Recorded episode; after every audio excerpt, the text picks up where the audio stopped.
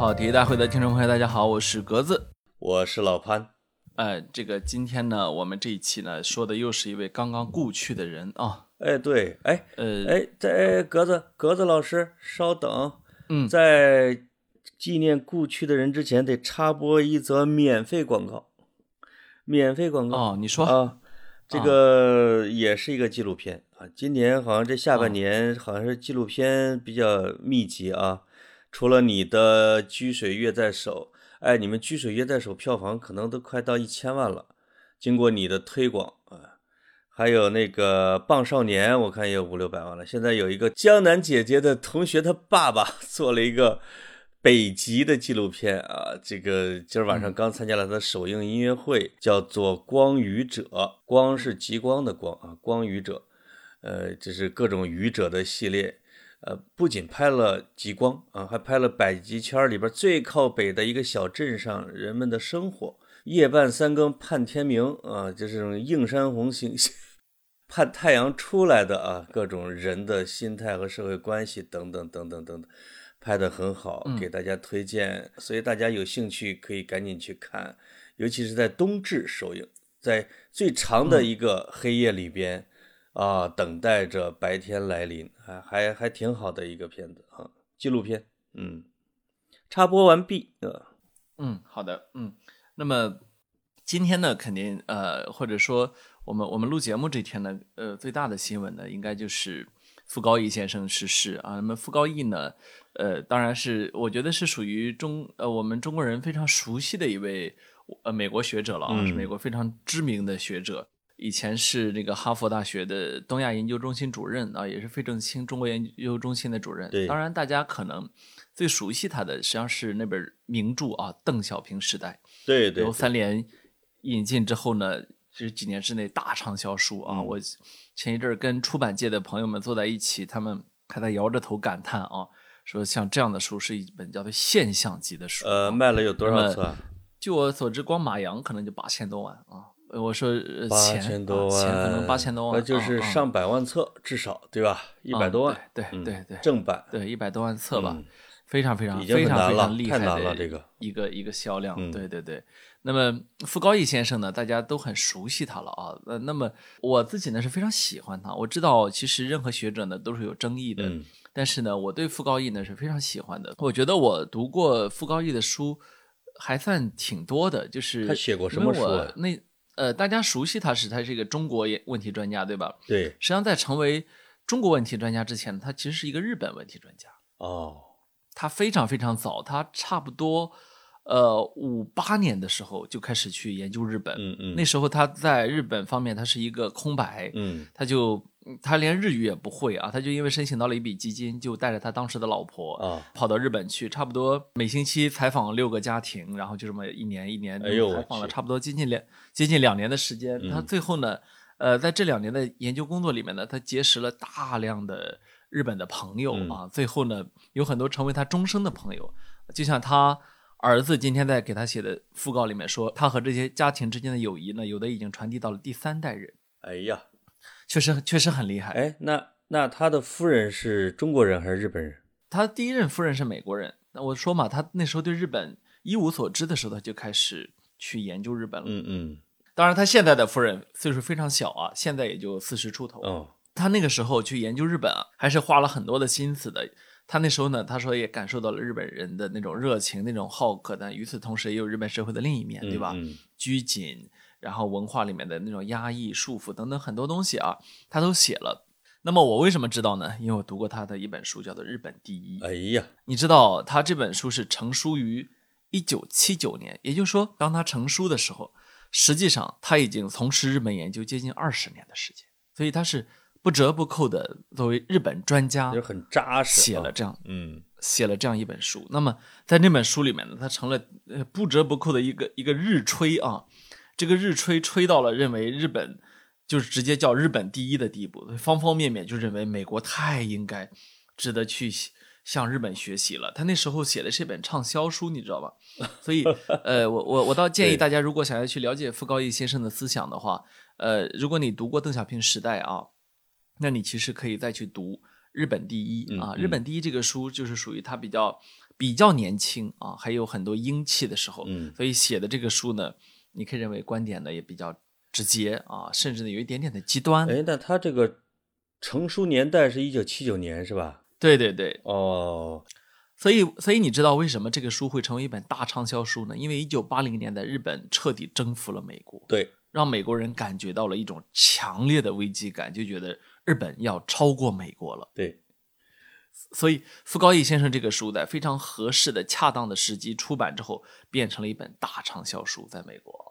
他在里面呢就认为这种是，就是说日本的制度会是美国的一面明镜嗯啊，他举举出了很多很多的理由，然后而且说今天美国面临的问题是日本早先就领教了过了的，等等等等，就是这个把日本吹的就是让人看得激情澎湃，就是啊美国人会把它叫今日，我觉得就吹的比较厉害对。那我我还因为看他，因为看他一些资料啊，就是他这个日本第一出了之后，比如说十年啊，因为日本的泡沫也碎了啊，就结果有也有人开始攻击他，说你看让你吹，让你吹吹爆了吧啊！这就是我要说的第二本书了。嗯这本书现在在我手边上啊。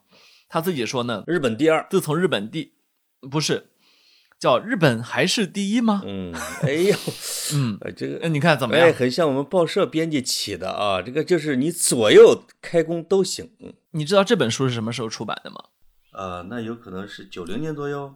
二零零零年，哦，二零零零年。哎，他这么那么这请注意严，谨吗？他一九五八年开始研究日本，到二零零零年的时候，实际上他已经研究了四十二年的日本。对，所以到他出版《日本还是第一吗》的时候，实际上是在回应来自美国、日本以及东亚社会和学界的一个质疑。对，所以他自己就说呢，他说，自从当年那本书在工业发达国家的政治经济领袖中引起一阵轰动呢，已经过去二十多年了。说在当年呢，这本书曾经曾经呃，在这个领导者群体中起到了号召作用啊。说当年的日本看上去如此的庞大，如此的不可被击败啊。但是他又说，日本第一横扫舒适十一年后，日本的经济泡沫却破灭了。对，曾经不可一世的日本巨兽猛地一头撞在了岸边的巨石上，接着又看似无助地搁浅在沙滩上。日本随后面对的就是扑面而来的漫长的衰退期，世界主要经济体开始不把日本作为一个可靠的经济体放在眼中。这是他出版之后的书，所以他说，无论我在日本还是在任何地方进行演讲的时候，听众席上总会有人站起来提问道：“傅高义教授，您现在后悔写下日本第一吗？您哪里出问出错了吗？”对，啊，所以他后来呢又出版了这样一本书，叫《日本还是第一》嘛。哎哎，那那格子，我问你一下，因为我没看他的书，正好我可以提一些比较呃有挑逗性的问题，就是说。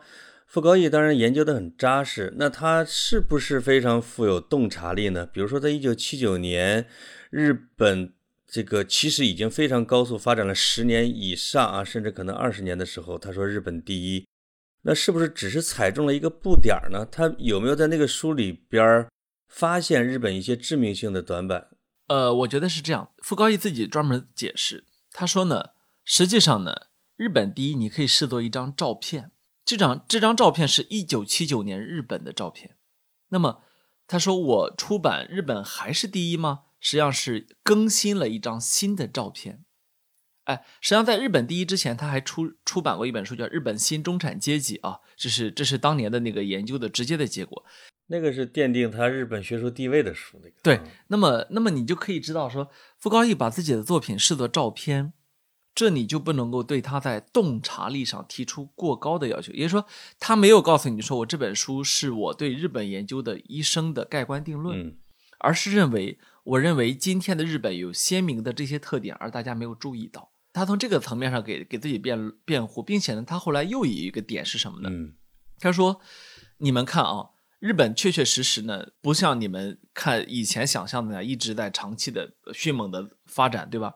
但是你们同样不能忽视的是，为什么日本依旧能如此活力高效，而且仍然在经济强国之列？他说，而且以全世界的标准来看，日本的犯罪率仍然十分低，嗯，而且拥有乐于奉献、认真尽责的工人，也就是说，整个日本社会在他看来还是十分发达的。对，那么这一点呢，实际上也是一点错都没有的。没错，哎，后来大家很多人呢，也很多学者也曾经探讨过，就日本所谓的停滞的十年嘛，对吧？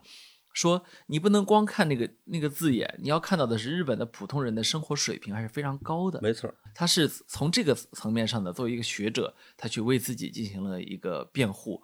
日本的寿命就不说了，日本的犯罪率其实在全世界是最低的几个国家之列，而且日本警察的破案率好像是世界最高的，就就说只有时间早晚的问题，而而没有说破不破的问题。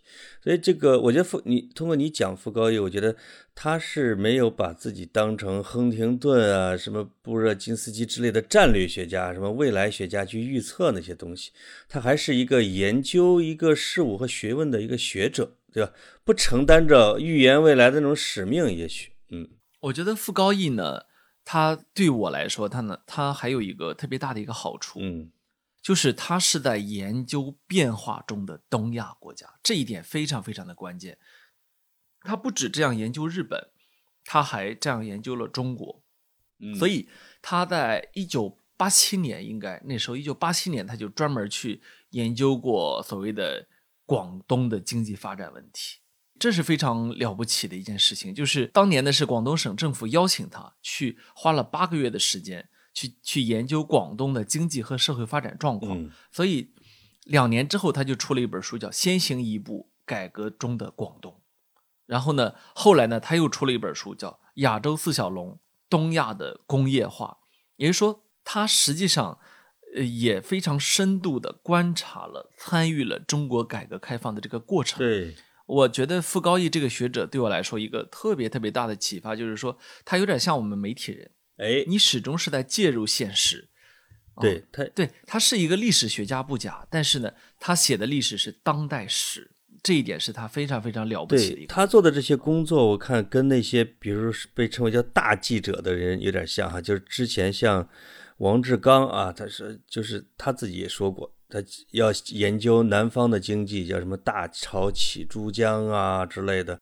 嗯，其实是媒体人应该干的这种活儿啊，这种嗅觉比较灵敏的啊。那傅高义，傅高义看来是叫叫东亚学学者，对吧？对，所以傅高义研究到这个这个份儿上，你可以看到他对中国人来说，他意味着什么呢？我觉得今天外交部的那个对他的评价说的非常的中肯。外交部是发言人说，傅高义教授是美国著名中国问题专家。是中国人民的老朋友啊，这个评价你就知道是很高了啊。对，中方对他的逝世表示深切哀悼，对他的家人表示诚挚慰问。傅高义教授为促进中美沟通与交流，增进两国人民的相互了解，做出了不懈努力。我们将铭记他为推动中美关系发展所做的贡献。哎呦，我觉得外交部这个评价确实，作为中国的官方来说是一个盖棺定论啊。对，那么他这个像是官方口径。对他为中美发展做出了什么贡献呢？他在本月一号，十二月一号的香山论坛啊，很多听众可能不一定知道香山论坛，你可以去搜一下。你要想了解国家大的战略发展呢，这是一个非常非常重要的一个论坛啊。在香山论坛上，他再次的大声疾呼中美之间应该如何去处理关系。嗯，你说，呃，他是一个美国人，但是呢，他的的确确是心系。呃，我我们可以认为他是深爱着中国的，因为一个人应该怎么表达爱呢？就是把自己的时间、精力和智慧都投注到这个国家之中，是吧？他可以说在自己的很多很多时间里面都放到了中国身上去。对，通常意义上，比如像美国的汉学家，一般会被认为是对中国比较友善、友好的。没错，没错啊。一方面像你说的，研究了中国的学问，然后把自己的青春花在了这方面，而且还娶一个中国媳妇儿啊，这他们的标配。这个，所以近年来经常会说嘛，就是随着美国鹰派的这个逐渐占据主角，其实这些汉学家内心是比较焦灼的。对对，这个时候就有一些汉学家会站出来。要呼唤和平，要呼唤说这种对抗其实对双方都没好处。我觉得这种说把他视作中国的中国人民的老朋友，类似于像西哈努克那样的，就跟他在这种困难时期，哎，对这种局势的大声疾呼啊，对中国人民的友善肯定是有。没错，没错。我们说回傅高义和和中国呢，实际上对于今天的读者来说呢，可能最最熟悉的就是那本所谓的邓小平时代啊，这个这个书呢，在。见证中国改革开放这个是中呢，是一本划时代的书啊。可以说呢，呃，傅高义本人呢，也为他付出了数十年的时间。当他出版这本书的时候呢，是他已经八十一岁高龄了，是二零一一年的时候出版了这本书。那么，呃，我如果有我们听众还没有读过这本书呢，我倒是强烈的建议一定要去读一下这本书。对于了解中国改革开放从何而来，它的精神内核以及。呃，我们应当如何去看待改革开放，看待当代中国？这是一本你不能错过的书。你呼唤的这个听众朋友们就有我，嗯，我也没看这个书，没看过是吧？啊，我是强烈建议你一定要看一下。我看了其中的电子版的其中的一小部分，所以我就没有买实体书。这个书好看，回头哎，非常好看。哎，我要买一本，我要买一本。嗯，傅高义教授是一九七二年他就。他就成为了这个东亚研究中心的主任，他的前任是著名的费正清啊。你想，在费正清的阴影之下，一个人要想成长起来还是挺难的。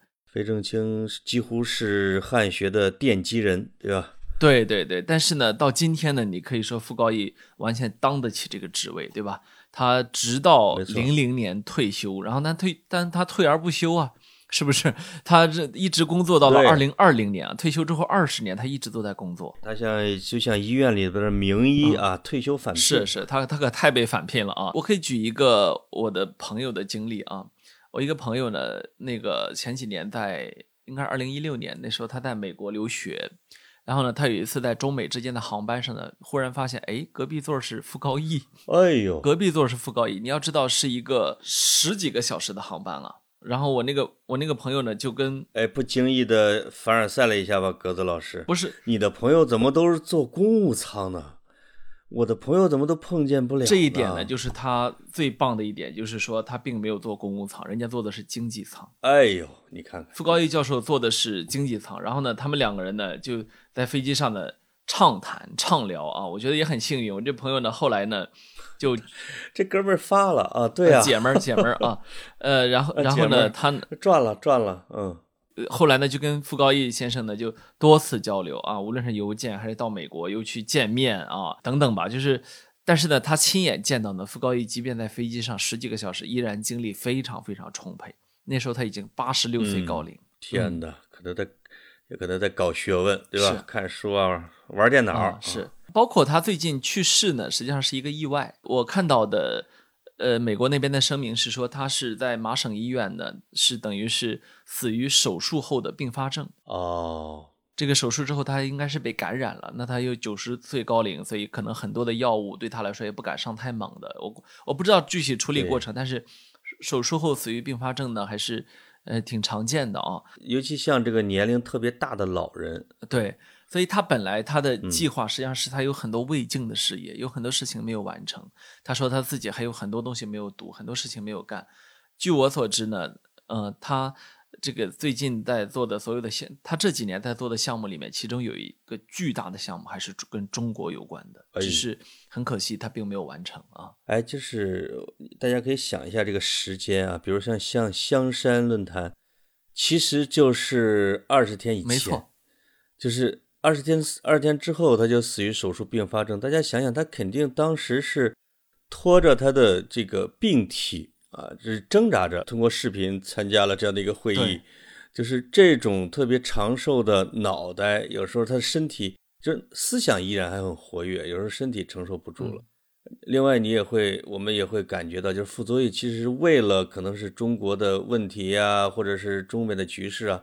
他就觉得有责任啊，就是来发表他的意见或者贡献他的智慧。对对对，这一直到做手术。对对，这真是工作到死的一个典范。我我要多说几句的是呢，就是呃，我为什么刚才我在极力的推荐邓小平传啊？嗯，我觉得呃，因为你看我们是写作者，我们其实写作者，当你去看到另外一个写作者的工作方法的时候，有很多时候光看他的工作方法，你就能够去大概其的知道作者的水准啊，就是这本书的水准。对啊，所以呃，傅高义在序言里面曾经专门去去去谈论过这个问题。嗯，他是这么说的啊，他说：“我知道对外国人来说，要理解中国之事种种的细微之处是非常困难的。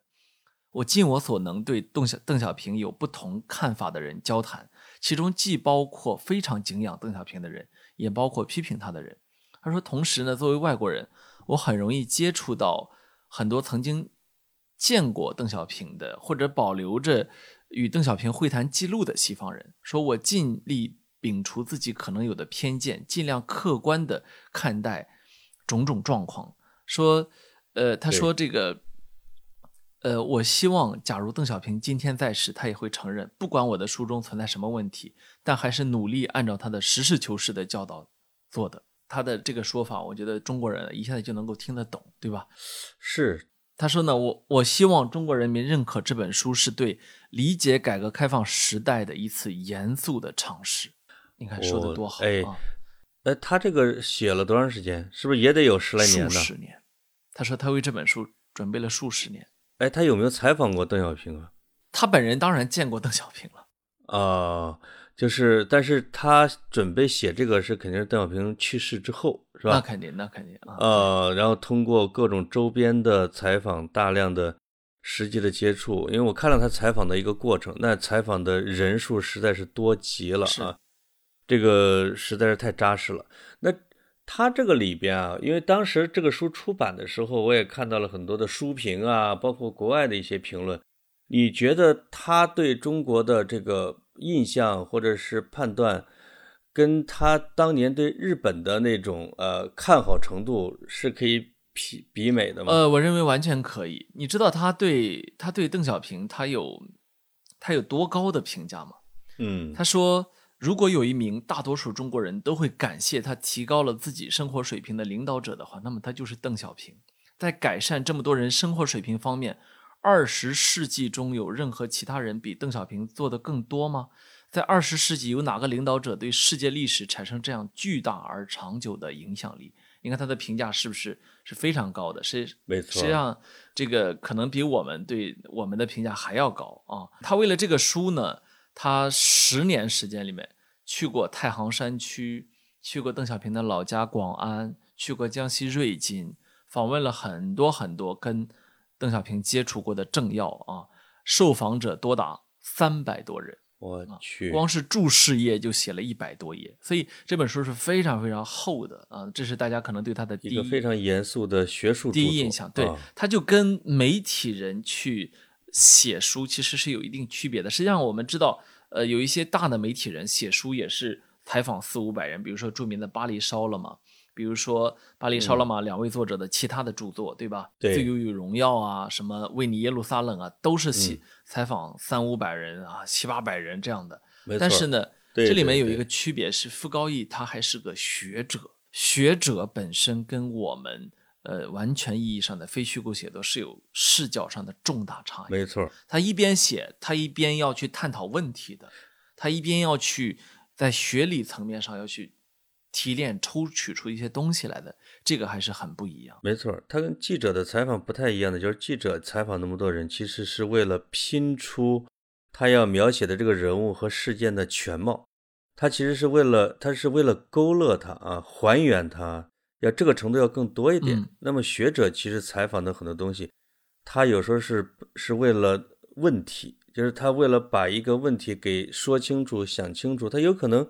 踩了邓小平的老家，他根本就没写他踩了谁，但是他知道邓小平生活的那片土地是一个什么样子啊，有助于他可能去理解邓小平。嗯，这里边刚才你说了一个，他对邓小平的评价高，就这个我也我也想展开一下，就是他这个高确实是超出了不少的汉学家和本国学者，比如说他是纵和横，比如他的。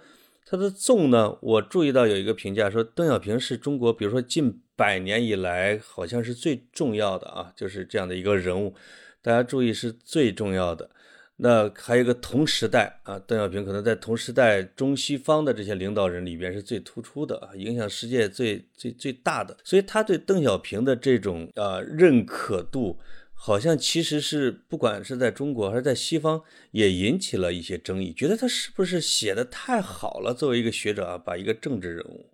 你是怎么看这个？实际上呢，作为一个呃，作为一个学者或者说一个一个作者的傅高义呢，是始终存在争议的。就是像我刚才说的，所谓的日本第一，对吧？嗯。呃，那么他他的争议已经到今天，你如果用今天网友的标准来说，那就叫打脸，打脸了，对吧？对。呃呃，但是呢，我觉得如果你用你要这样去看待一个学者或者说看待一个作者的话，那你将没有办法去进行任何意义上的阅读啊，因为。但凡一个观点说出来，就一定会有偏颇啊！没有，这世界上真的没有可以表达的完全的客观公正的一个东西。我举一下，呃，这个日本第一的这个这个例子啊，他曾经提到过，说他说呢，其实当时李光耀读过日本第一啊，他呢就认为呢那个书有价值，他想用那本书在新加坡做日本研究啊，比如说他想研究一下为什么日本的犯罪率这么低啊，他呢觉得呢日本的。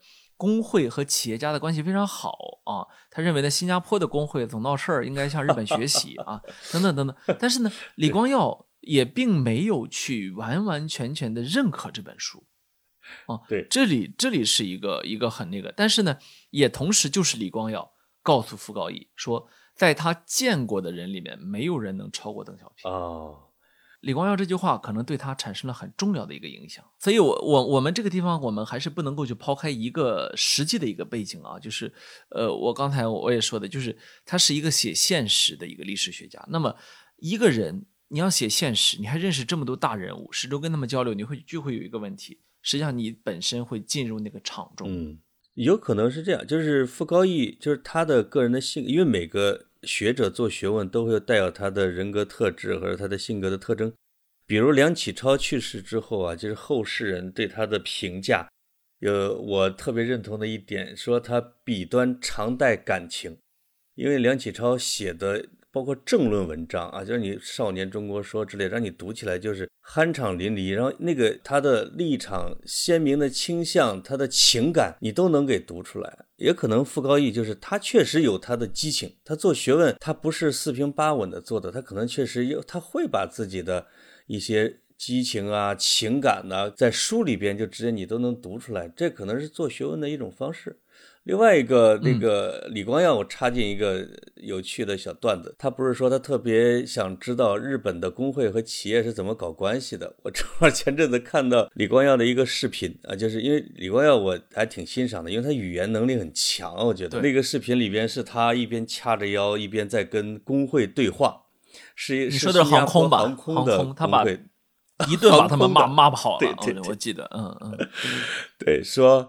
如果啊你们不马上结束罢工，那么我就让新加坡航空关掉它。后来后来我就接着往下找这个信息，说这帮高管啊和工会的领导人啊，就是最后商量了商量，说李光耀这家伙太硬了，没法谈。最后咱们还是算了吧，就自己就罢了啊。那是李光耀的执政生涯中非常出名的一段啊，哎，很有非常典型的，非常就哎呀命哎，这，这我知道啊，铁腕啊，对，铁腕李光耀我们刚才对傅高义的这个评价呢，恐怕他。他本人可能不一定非常的认可，啊，他自己说呢，他说他轻易不流露出对人物的态度，说就是一个职业学者应该有的比较客观冷静的态度。他他反正就说了这么多啊，但是呢，他又说呢，说我我其实是想试着让读者理解更多的背景，理解他们为什么就是当时是这么做的啊，等等，就是在这个层面上呢，他是有一点点的，有一点点的矛盾的。我觉得我倒是觉得他对邓小平的这种评价，这是一点都不过分。这这从我自己的个人的感感受来出发，我认为他评价一个人呢是，往往是有可能是带有一种民本的思想。比如他评价邓小平，他最重要的一个依据是有哪一个领导人能让几亿啊或者十亿以上的人，他们的生活水平能得到那么高、那么大的提高。他是以这个为评价标准的，对吧？而不是，并不是说一个英雄开拓了多大的疆土，那他从这个角度出发来称赞邓小平，你就会觉得这个是无可辩驳的啊。事实上也是如此，所以我觉得他称赞邓小平或者邓小平的时代认为这本书有溢美，我觉得不过誉。我觉得你其他的不好说，反正这本书我我一定会买来看一下。他还有别的书吗？呃，我我觉得这几本关于日本的书你也可以。他实际上这两年还在写关于中日关系的书啊。呃，我我想说的是，呃，傅高义的《邓小平时代》看起来是非常非常厚的一个书，可是呢，其实大家可以非常快的看完啊，非常简。我记得当时我翻完很快。哎，里边有没有一些有趣的细节？你你给大家特别。特别的多啊，特别的多，就是他在故事性上是非常强的。我想说的是，他的这种写作方式，傅高义自己说呢。他说呢，他自自己实际上是在一个小镇上长大的，所以当他写这个书的时候，他要他考虑的是他高中的同学能不能读懂这本书。哎，你看，这就是一个非常重要的一个判断标准。这有点让我想起当年白居易说：“这个写完诗让老妇看一看，是吧？老妇人如果能够听懂啊。”当时呢，他也加了一句说。这些呢是普通，他们是普通的美国人，当然至少也是读过大学的人啊。他的意思说，你是一个普通的大学毕业生，你还是个美国人，那么你去读这样一个异域国家、一个东方文明的这样一个改革开放的发展历程，这样一个关键人物的时候，他希望呢，这美国人能看能理解。所以从这个层面上来说，邓小平时代的可读性是非常非常高的。啊，这个大家不用担心啊，这里面有特呃，你如果想有阅读的这种快乐的话，你其实里面是有特别多的。举一个嘛，举一个嘛，他就讲到他当年的他儿子邓普方啊，呃，残疾，这个不是从楼上给残疾了吗？掉下来啊，呃，是是他一句话也没说，一根一根的抽烟啊，一圈一圈的走，一圈一圈的走路啊，一句话也没说。我对这个细节印象太深了。这个也是关于邓普方，也是邓小平特别有。呃，普通人的情感的一面的东西，因为也看过他的一些关于他的一些那个时期的一些资料。嗯，对。当时他接到了邓邓普方之后，每天给邓普方洗澡、擦擦洗身体的这个工作，这个活儿其实都是邓小平自己来干的。嗯。而他给中央写信所要的一些，比如说一些帮助啊之类的，基本上都是也都是为他这个儿子啊要的一些一些东西帮忙啊之类的。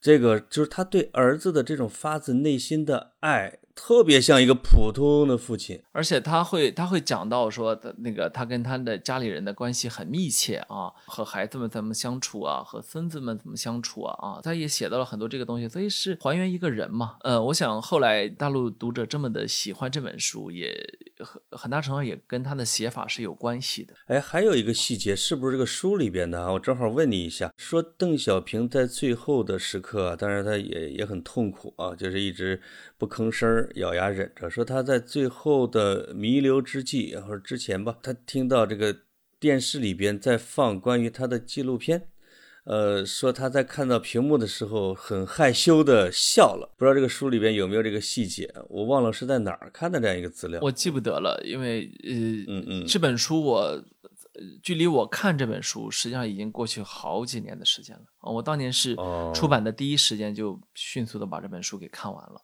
实际上呢，这个傅高义先生呢，因为他来他来大陆的是次数很多啊，所以说呢，这个真正见过他的人也很多啊，跟他聊过天的、访谈访谈过他的人是非常非常多的。我今天在朋友圈我就看到好几位，嗯，包括呃那个像许知远团队去给傅傅高义做了一次未竟的访谈啊，本来一直约着要去波士顿啊的。把去把他十三幺关于傅高义的这一部分拍完，但是呢，始终就就没来没来的就没能去成嘛，因为疫情的原因啊。本来想约一个约一个 Zoom 的这种访谈，可能也没也没约啊，所以这个事情就这么搁置了。这可能也会成为他们永久性的一个遗憾啊。没错，呃，像傅高义这样的人呢，其实在我觉得在我们的文化生活里边是，其实这个影响是无处不在的。嗯。刚才我跟格子还在聊啊，录节目之前，我说：“哎呦，我一听说格子要录傅高义老师，我就赶紧爬我书架上去找啊，或者有没有汉学家写的书。结果扒拉出来二三十本，嗯，这个各种各样的汉学家写的，而且是都是关于中国是比较细节的这种。”啊，他经常会就一个什么南方某个农村的械斗啊，呃，还有这个叫吝啬鬼泼妇一夫多妻者啊，这个叫马克梦。说实话，我也没看啊，他他其实就是研究的，我也不知道哪一类的，包括像教魂一七六八年中国妖术大恐慌，这些都是国外的学者写的呢，又细节有小门类。小切口，但是写的又有趣又通俗，还有学术价值的关于中国的书。其实我们听众里边可能也有很多人啊，其实都读过各种各样的汉学家和海外学者写中国的这一类的书。嗯，你还有别的汉学家或者海外的汉学学者，你印象比较深的吗？嗯，我其实挺喜欢那个宇文所安啊，宇文所安，然后哦，我也很喜欢那个，我之前的时候有一阵很喜欢石景谦，但是我现在后来我看了很多的历史学家对他的这种史哎史实方面的评价之后，也嗯就对他的石看景谦啊看法有很大的。前朝梦忆啊，我我桌张岱的浮华与苍凉是嗯吧，？对我桌上还摆着一个，对，我对我对他的看法也有一些变化。啊，当然还呃，我还挺喜欢高居翰，但是他谈论的是中国的绘画啊，哎，曹新元老师的前夫呃啊，曹新元老师的前夫啊，啊，对，已经去世了，啊，已经去世世了啊。他是呃对研研对对研究中国艺术史的大家啊，研究的非常非常深啊。我我最近手边上还摆着他两本书，但是就是只是偶尔翻开看一下。像我我刚才说这些汉学家，其实对中国的文化生活呀，或者甚至一部分历史，都有挺大的影响。可以举个例子，比如说像一九七八年以后，我们哎，我们突然发现书摊上和书店里有几个作家红起来了，比如沈从文啊、张爱玲，这两个人其实是汉学家给捧红的。嗯，对吧？这不是我们中国学者或者说我们中国作家又给他发掘出来了。也不能算汉学家，应该是应该是也也是华裔学者啊。应该张爱玲像张爱玲他们应该是夏志清先生的那个那个中国现代小说史捧红的。还有比如说我们经常说这个敦煌学的建立啊，跟那几个我们以前都把他们叫做文物贩子啊，或者说这个偷盗者。当然，他们身份确实也是啊，但他们确实也推动了敦煌学啊，比如说像什么伯希和啊，就这之类的啊，斯文赛定啊之类的。我原来老给大家推荐一个汉学家，叫格鲁塞，格鲁塞的，他是研究游牧民族和草原文明的，嗯啊，这他他在我们中国写过那本书叫什么来着？反正专门写蒙古的，还有一本叫《中国大历史》，从三皇五帝到大清王朝。这个是在我桌上的，嗯这个是我觉得要给听众推荐一下格鲁塞的书。嗯他的书是通史的写法来进行中西文明比较，或者说以甚至是站在游牧文文明的这种视角和地域上来看中原文明的，嗯让大家对了解自己、定位自己，其实是一个呃会非常受启发。那么我我我今天呢，我在网上看到了，就是傅高义先生的儿子啊，是那个加利福尼亚大学伯克利分校啊的一个教授，对我觉得他写的很有意思。作为儿子，他给父亲写了一个讣告啊，哦既客观又主观的去展现了傅高义的一生啊。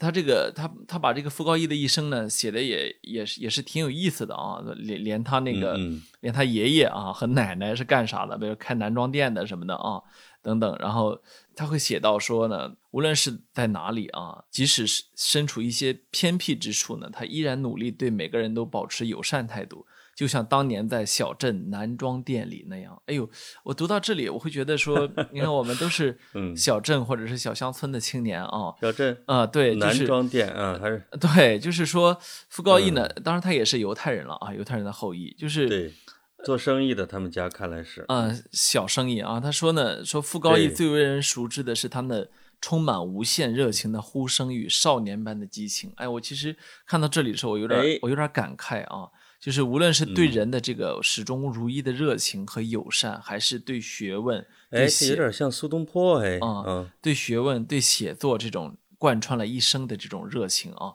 都让我觉得说，哦，从一个小镇出来之后，你看他永远都保持了那样一个少年般的激情，同时呢，在他对在他写作的时候，他心中的读者居然是他的高中同学。我从这一点来来说呢，我又会觉得他有着非常非常可贵的一种呃激情，一种少年感，一种赤子之心。没错儿。哦，哎，就是刚才我说的那个哈，就是原来因为你讲过不少次苏东坡，我就是觉得苏东坡终其一生啊，不管多少挫折、失意、得意，其实他内心都像一个少年，包括他的行为，其实有时候都像一个少年。包括他的弟弟啊，苏辙有时候就是就竟然就说他不够成熟啊，有点长不大。苏东坡到四五十的时候，我觉得也其实是童心比较明显的那种文人。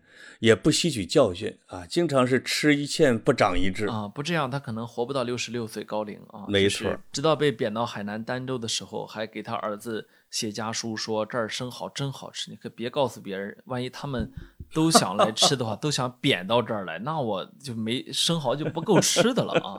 你看他是这么一个选手，就是 谁羡慕您那破地方是吧？那海南啊那时候，嗯，所以他就是这么一个人啊。哎，这跟格子老师也很像啊。你看苏东坡、傅高义、司徒格子，好像啊，这几个好像。哎，大半夜的不要黑啊！我我我困格，我困。哎呦 啊，没有，我其实是觉得呢。当然，这里面又说回了一个问题，就是他又是二零二零年尾被带走的这样一个人，他呢没有没有能够再去撑到二零二一年。实际上还有一周，嗯。对，呃，一周多吧。实际上我们会看到呢，如果在年尾我们送别一位历史学家呢，也许是告别这样一个这一年的历史的一个，我不能说最好的方式是，但可能是一个特别的有纪念价值的一个时刻，是历史学家本人也将淹没在历史中，也将从历史中失去自己的肉身啊。但是呢，我们可以说。他的灵魂起码会长存一段时间啊，因为他是一位很伟大的一位学学者。他自己说呢，过几十年之后，你们还会读邓小平传啊，不叫邓小平时代。那么我想这个话应该是对的啊。一个书其实经历过十年的市场洗礼是很不容易的。那么经历过十年市场洗礼之后，起码作为我这个读者回想起来，我觉得这我觉得这个书还是可以。常读常新，重新再翻开看，没错。那么我觉得这已经是非常非常伟大的一件事情。如果傅高义这几年去世，要挑一个年份的话，我觉得挑一个二零二零年的十二月啊，是挺好的一个年头。嗯，就是跟那些各领域里边伟大的呃天王级的人物，哎，这个在同一年也也也行，也挺好。嗯。我们刚我们之前都讲了，像马拉多纳、像科比呀，我们加一傅高义也也可以。我觉得是二零二零，至少是一个比较不平凡的年份吧。嗯，他呢？当然，我我刚才嗯嗯也是得享没事得享高寿啊，九十岁高龄啊。呃，而且而且呢，也是个整数，享受了工作的一生，非常就虽然他自己说还有好多事情没有完成，还有好多东西没有读，自己还有好多知识没有补，但是呢，我觉得其实这是一件没有尽头的事情啊。向天再借五百年，你也会觉得不够用啊。一个终身工作的人，一个终身保持了对现实世界的热情和跟现实互动的这种激情的学者，其实是。不常见的，其实是非常非常值得去珍惜的这么一个好学者。哎，没错没错。哎，你知道他，我你知道他最后一次中国之行是什么时候吗？我去，这个考歪九十岁，我觉得最后一次怎么着两三年之内应该来过吧？实际上是今年一月，就是疫情，我的老天爷，疫情刚开始的时候，疫情刚开始的时候，他从中国飞回了美国，那是他最后一次来中国。也说，在他九十岁高龄的时候，他还是来过中国的。他的人生中的最后一年，他来过中国。我是听哪个汉学家，我记得说过一次，他说他这一生来过中国超过什么一百次还是两百次。我就 感慨，这些人确实是来的真是勤的。就是他不仅是他研究的领域啊，也是他心系的一块地方和他他的朋友圈所在的一块地方。没错，没错。像傅高义，可能就是在。日本的、中国呀、美国呀，这三个地方就开始，这这是他一辈子转圈的地方吧？对呀，基本上也不怎么往欧洲跑。对对对，他儿子统计呢，说是一九五八年以来，他在东亚待的时间不少于六年，不少于六年。也说过去六十年来。他在东亚的时间不少于六年啊，这作为一个他的研究的对象，对有十分之一。那他毕竟是一个美国人，是在在哈佛，他要教书的呀，要做研究的呀，对吧？没错，嗯，可能他已经把自己的空闲都给了 东亚。而总之，这这我要买他的书啊。如果几本啊？嗯，其实也没几本。我觉得你把我刚才说的这几本先买了读，就还挺好的。就是行，就是你会大概齐的知道傅高义是以一种什么样的。就是说，因为我我其实我今天我重新去打开看这几本书的时候，我我我很快的翻了翻，我有一点点的忘记了当年就是有的书带给我的震撼。可能是因为我已经在内心里面已经消化过这个东西了。所以今天看的时候，我有些东西觉得，哎，我很熟悉啊。实际上，那个熟悉，也许是他带给带给我的，也许呢，是因为他这个书写的很好，所以好多东西我都记住了啊。我觉得这也是很了不起的。如果他的，比如说他的自己的一个追求是给高中的这些看，就是他还是要讲究他的接受度、通俗度。那我们可能看的时候，往往会在，比如说在大学呀，或者大学刚毕业。那个时候的震撼程度跟若干年之后再去看它是不一样的，因为一个是说你吸收了他的东西，嗯，另外一个就是说有可能在某些在比如说资料的占有上、信息的占有上，随着时代的发展，你可能还超越了一部分他当年书的一些东西，嗯，对吧？嗯嗯，那那我们已经很难说回到当时的此情此景，情景再现一下，读到他的书的样子。就像我高中的时候读李敖，也震撼的七荤八素。我后来我觉得我怎么喜欢这么一个恶棍？李敖他自己还放过话，说他的书是写给中学生看的，因为这样能保证销量。嗯嗯，那可能真的是我高中的时候读的时候觉得他特别好。嗯嗯，那也不能以今日之我否定昨日之我。就是这些人确实对世界呃发生过很重要的影响。嗯，还有呢，就是是说对读过他的书的人。对，还有呢，就是说他实际上他我们前面反复的说到一点，就是参与到了我们的改革开放过程中来嘛，就近距离的去观察这个东西呢，不是虚的。呃，我们我们有有一位前辈啊，因为去多次采访过傅高义，所以他写了一个回忆文章。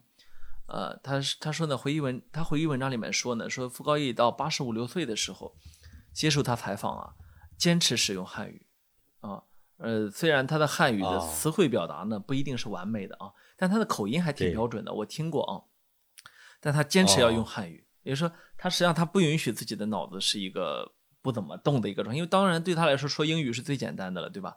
但他既学了英日语，也学了汉语啊。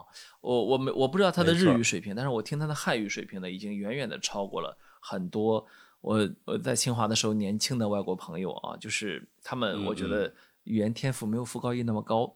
那么呢，他还去呃，他对中国的这种变化呢，有很深刻的感受。他给那个前辈就举了一个例子啊，他说，呃，他说呢，一个月前我在重庆生病。需要手术，在一个医院待了五六天啊，呃，说呢，医护人员刚开始不知道我是谁，就当我是一个普通外国人啊。你看，这是他的一个观察，说，但说他们的医疗制度、医护水平和美国差不多了，这是他在重庆的实际的感受啊。他说呢，我第一次去中国是四十二年前，当时看到医疗设备不行啊。他说，他说这么多年下来啊，现在情况好多了。啊，然后，然后他就多说了，他说这是，这其实也是中美两国交流发展的好事儿，因为这么多年中美两国间相互交流和学习啊，所以某种程度上来说，这是互惠互利的嘛。他说这种交流应该继续下去，因为这是互惠的。你看，这是在特朗普当选第一次当选之前，傅高义接受采访时候说的一番话。对，嗯，这些学者和文化人啊，其实。要比政治人物要具有更善良的、更柔软的内心啊！就是你就会觉得他们真的是对你充满了善意。是你刚才说到一个特别有意思的一个话题，就是说 傅高义的中国话，就是让我想起了什么？就是我记得我看过一篇文章，是讲这些汉学家是怎么学汉语的。呃，因为傅高义他是研究中国问题，他肯定是采访了大量的，比如日本、中国这种当代老百姓，他的汉语应该是这种接地气的。我我我记得有有人写说，那些研究中国上古、中古或者中国的绘画、古代史，甚至周易的那些汉学家，他们是中国人民就极少见的一群人，是说古汉语的汉学家。他甚至比如说，他用口语在跟我们普通中国人讲话的时候，他就会大量的古代的词汇，哎，你就觉得现在读书本才能读到的，他其实用口语说出来的是一套中国的古代的书面语言，还挺有意思的。就是他是自己在书宅里边学出来的汉语，嗯而不是中国的这个在日常生活里边的那种汉语。嗯，挺有意思的啊，因为他们有可能去读了大量的文言文。那读他读了大量的文言文，有人就是说文言文的，是啊是是是，我也是前面说的，就是呃傅高义去世之后，我我在朋友圈见到的这这个采访过他的，这个见过他的，被他回过邮件的，跟他友好往来过的人之多，绝对的远远的超过了大部分的名人。这说明一点，实际上他对于这些对他好奇的中国记者、中国来访者、中国学者，呃，是非常非常友好的啊。哎，就是他邮件回复率是非常高的，对吧？啊，他你现场现场见他面儿的人也很多。实际上几年前的时候，我还去编发过我们同我们同事对他的一个采访。嗯，呃，就是哦这这种情况是非常非常多的。可以说，我不我我不知道是因为我的圈子的问题，还是说，但是从我的感受来说，他确实对大家非常的友好。是我说的是，他其实也拒绝过很多人的采访，但他会非常有礼貌的去跟人家亲自回复，说我为什么拒绝你的采访。但是呢，我见到的几位呢，都是啊约了之后，人家就真的让你去啊，拿出他宝贵的时间来接受采访，跟你聊。我觉得他实际上他对自己应该有一个很清晰的认知，就是说他想去拉近这两个国家之间的关系，而他是一个很重要的一个使者。没错儿，你哎，你说给这个给他写过邮件啊，这个让我想起来以以我以前做过的一个事情，就是你会发现，经我经常会有时候这呃中国的留学生在海外的时候，他说，哎，我给哪个大牛写邮件，没想到真的给我回邮件了，还邀请我去他那儿读他的博士什么之类的。在十年前在报社的时候，我们就干过一件事儿，就是当时是做一个专题叫《论语新编》啊，其实讲孔夫子的。当时有一个汉学家是很很火的，在那几年啊，叫顾彬，他是德国的汉学家。呃，他研究，因为他当时是评论中国的一些诗人呐、什么之类，他对孩子啊这些他都很了解，所以我让我们的记者就给他写一个邮件，哎，说这个顾彬先生，我们要编一个研究孔子的啊这样的一个东西。听说你研究过孔子，你能不能写一篇关于孔夫子的什么评论？那时候都是二十多岁的人，真的就就抱着这种瞎试一试的聊胜于无的写了个邮件，谁知道？顾斌就直接给投来了一篇稿，用中文，我们就给他发出来了，还给他发了个千字五百的稿费。实际上，这样的过程，我我回想一下，我自己都经历过几次啊，包括当年第一次跟我导师去认识的时候，那时候我是一个完全的非常非常不起眼的学生，但是呢，你就是表达了这个意向，然后他就很热情的跟你去沟通，然后等他看完面试之后啊。他更他他他跟我聊了聊了半天，天啊、就是我想想，其实这些这些都是非常非常温暖的瞬间。你给老师写邮件有没有附照片儿？没有啊，我怕附照哎，片会被那那说。明老师还是比较爱财的，对吧啊？没有没有，呃，新华社有个记者曾经回回忆说，说傅高义当时在回复他一个联系采访邮件的时候，就说啊，一方面呢嗯就是愿意接受采访，然后还呃还说呢，说了啥？说我需要做的事情太多，我的时间不够用，但你好像能够理解我为改善美中关系所做努力。